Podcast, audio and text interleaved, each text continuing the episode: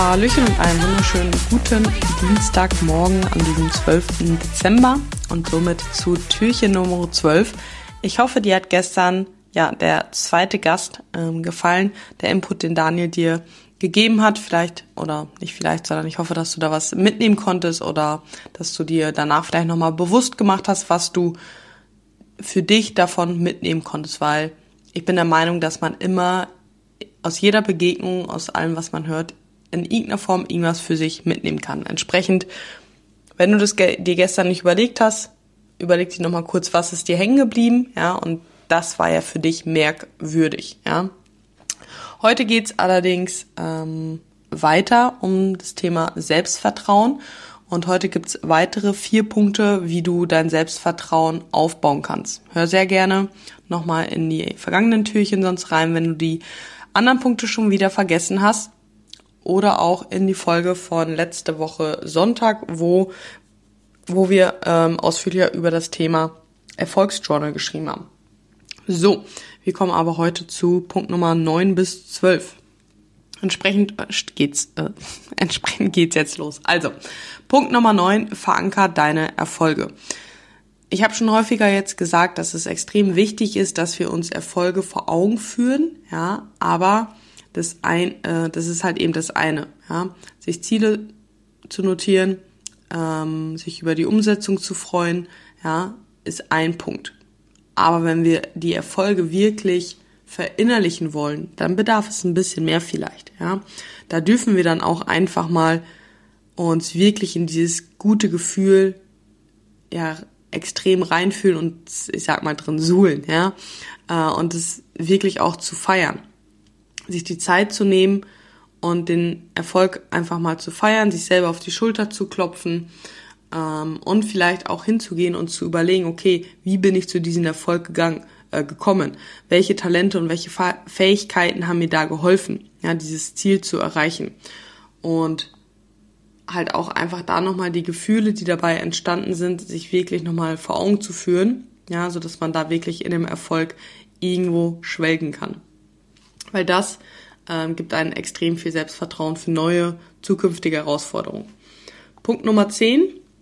Erkenne, dass Fehler gut sind. Ja, denn die Angst vor Fehlern hält uns halt häufig ja zurück, dass wir uns irgendwie weiterentwickeln.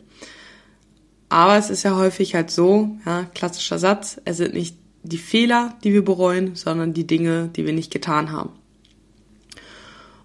Und Selbstvertrauen wird halt niemals dadurch ähm, wirklich wachsen, dass man Fehler vermeidet, ja, sondern es wächst dadurch, dass man etwas tut, dass du etwas tust. Ja. Selbstvertrauen wächst dadurch, dass du trotz Fehler etwas leistest. Ja, und mach dir genau das vor Augen. Und der nächste Schritt ist dann halt irgendwo, sich nicht mehr dazu, davor zu fürchten, sich irgendwie zu blamieren. Ja, denn wer sich davon befreien kann, ja, dieses sich in der Öffentlichkeit zu blamieren, dem, der traut sich halt auch einfach mehr zu machen, der traut sich auch Fehler zu machen, ja. Und das ist halt so der nächste Schritt, ja, sich in der Öffentlichkeit zu blamieren und es macht einen nichts aus. Aber zuallererst musst du erstmal verstehen, dass Fehler nicht schlimm sind. Fehler bringen dich dazu, weiterzukommen. Ja, also hab keine Angst vor Fehler, sondern sehe einfach, dass du auch mit Fehlern halt eben weiterkommst, ja. Ähm, ich selber sag halt eben, besser unperfekt weiterzumachen, ja, als perfekt stehen zu bleiben. Punkt Nummer 11, triff Entscheidungen. Ja, auch hier spielt die Angst ja extrem viel mit rein. Wir haben häufig die Angst, dass wir die falsche Entscheidung treffen. Und dadurch, dass wir halt keine Entscheidungen treffen, verlieren wir eher an Selbstvertrauen. Wir halten uns die Möglichkeiten offen, wir schieben die Entscheidung immer weiter vor, ähm, vor uns her, ja, bis wir irgendwann nur noch eine Option haben, die wir dann machen müssen. Und dann sagen wir, ja, ich habe mich dafür entschieden. Aber eigentlich hat man sich nicht entschieden, denn man hatte keine andere Option mehr. Ja, und eine Entscheidung, ja, ist ja, das Ding ist, dass wir häufig denken, eine Entscheidung muss uns leicht fallen und sagen ansonsten, naja, ich kann mich nicht entscheiden und deswegen treffe ich keine Entscheidung. Aber eigentlich durch das keine Entscheidung treffen, trifft man übrigens auch eine Entscheidung. Ja? Wenn ich überlege, gehe ich zum Sport oder nicht, solange ich noch am Überlegen bin, treffe ich gerade noch die Entscheidung, dass ich nicht gehe. Und Entscheidungen sind natürlich, also die sind halt eben natürlich nicht einfach, ja, sonst müssten wir uns ja nicht entscheiden.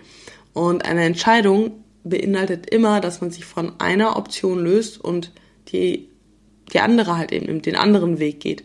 Ja, und da halt einfach bewusst zu sagen, ich mache das und es dann auch zu machen. Ja, und halt eben wirklich die Wahl zu nehmen. Und das Ganze kann man extrem gut ähm, üben in kleinen Sachen. Ja, wenn du das nächste Mal essen gehst, triff schneller eine Entscheidung und überleg nicht zu lange, was du isst. Geh die Gefahr ein, dass vielleicht ein anderes Gericht leckerer wäre, aber wenn du dich nicht entscheidest, bekommst du gar kein Essen.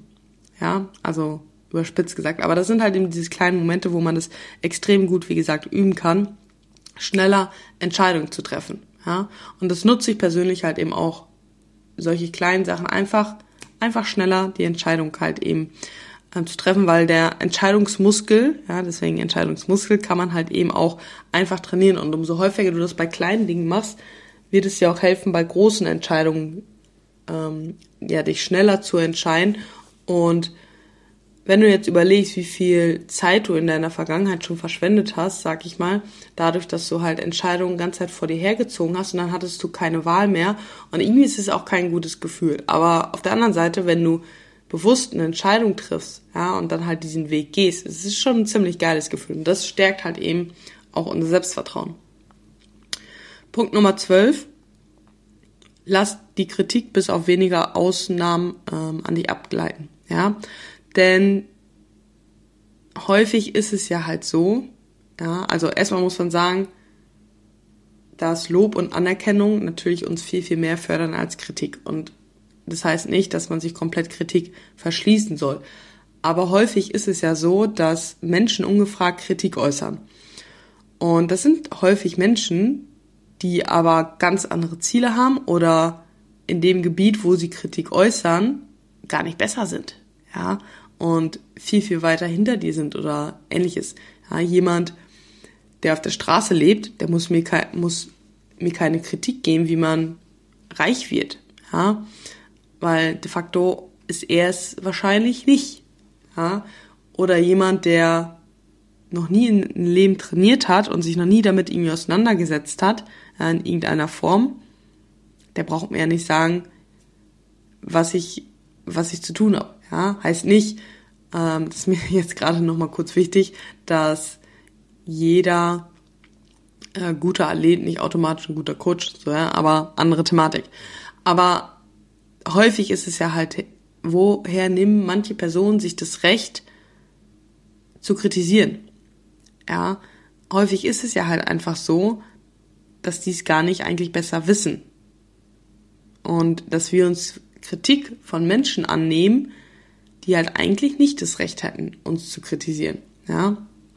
Deswegen machst es dir sogar Angewohnheit, Kritik häufiger vielleicht auch einfach mal ein bisschen abprallen zu lassen.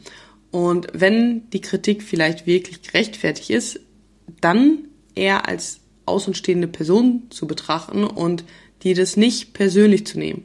Ja, wenn ich meinen Athleten sage, hey, deine Ernährung war diese Woche scheiße, dann heißt es ja nicht, du bist scheiße und ich glaube nicht daran, dass du deine Ziele erreichst, sondern de facto heißt es einfach nur, die Ernährung war nicht gut. Ja, nicht mehr, nicht weniger. Aber die wenigsten können halt eben diese Objektivität wirklich einnehmen und viele nehmen halt eben Kritik persönlich. Und da kann es halt einfach helfen, vielleicht als außenstehende Person sich selber so ein bisschen zu sehen und so als ja dritte Person sich irgendwo ähm, da reinzudenken. Genau, ja das so die vier Punkte. Geh heute mal durch den Tag und überleg dir mal, welchen Punkt du heute für dich priorisieren möchtest, ja. Vielleicht hast du heute einen besonderen Erfolg, den du heute Abend nochmal ausführlich zelebrierst. Vielleicht machst du heute aber auch einen Fehler, an den du oder wo du daraus lernst. Oder du hast eine Sache, wo du endlich dich mal entscheiden musst und diese Entscheidung schon länger vor dich herschiebst und heute endlich einfach mal eine Entscheidung triffst. Oder wenn du heute Kritik nimmst, äh, bekommst von irgendeiner Person, die einfach mal überlegst, hat diese Person überhaupt das Recht, mich zu kritisieren? Genau, in diesem Sinne wünsche ich dir einen wunderbaren Dienstag. Ich freue mich wie immer, wenn du morgen wieder einschaltest und damit hab einen tollen Tag. Tschüssi.